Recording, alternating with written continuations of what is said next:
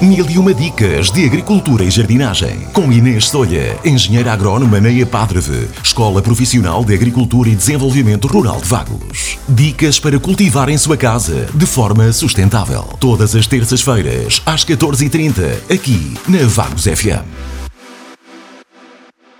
Nesta edição do Mil e uma dicas de agricultura e jardinagem, venho falar sobre o que ainda podemos plantar em maio. Quando maio chegar, quem não arou tem de arar é um dos muitos provérbios ou ditados populares do mês de maio. À semelhança do mês de abril, maio é um dos meses com mais tarefas para fazer, quer no jardim, quer na horta. Ainda podemos fazer algumas das sementeiras e plantações que já foram indicadas para o início da primavera. Mas se querem ter colheitas mais variadas e produtivas durante o verão, não podem adiar mais.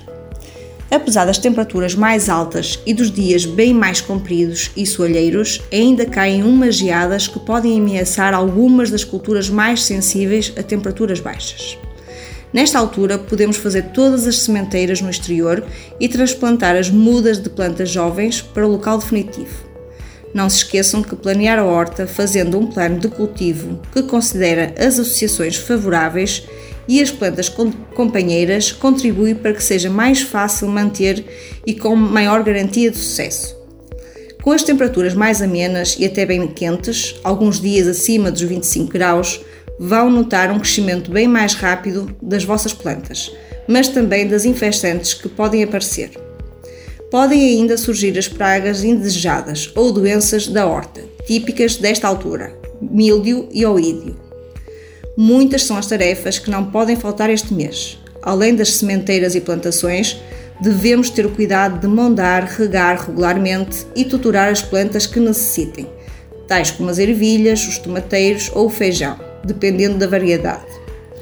Os cultivos da época, ou seja, o que podemos plantar em maio eh, relativamente a legumes e hortaliças, são as alfaces, acelgas, aipo, agrião, alho francês, espinafres, beterraba, berinjela, couves, brócolos, canónigos, cebolas, chicória, courgette, rúcula, pimentos, malaguetas e tomate.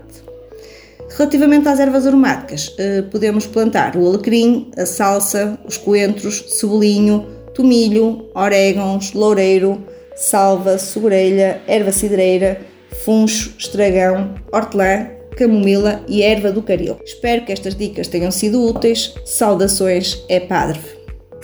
Mil e uma dicas de agricultura e jardinagem. Com Inês Solha, engenheira agrónoma na EPADREV, Escola Profissional de Agricultura e Desenvolvimento Rural de Vagos. Dicas para cultivar em sua casa de forma sustentável. Todas as terças-feiras, às 14h30, aqui na Vagos FM.